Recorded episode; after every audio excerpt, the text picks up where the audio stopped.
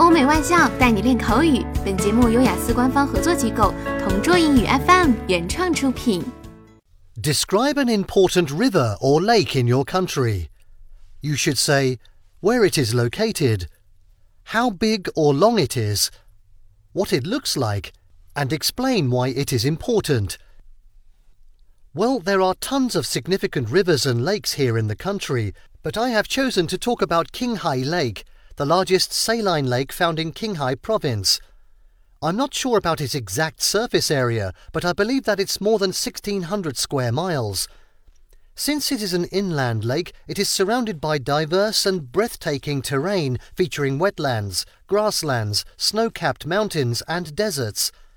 I was in awe when I caught a glimpse of the place when I went there sometime in 2018. It truly deserved its spot when listed as the most beautiful lake in China. Anyhow, this lake is incredibly fundamental in the country for several reasons.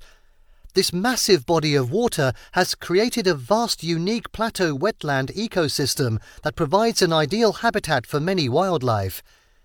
Qinghai Lake is also crucial for the ecological security of the northeastern Qinghai Tibetan Plateau, as it serves as a natural barrier to prevent desertification in western China from spreading eastward.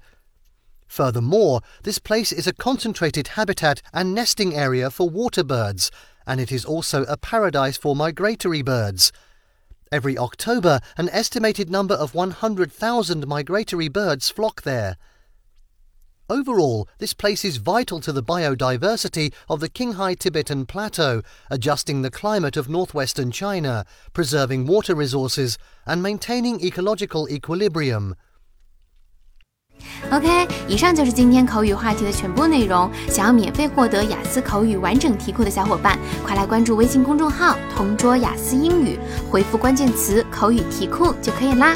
同桌祝你早日涂鸦成功！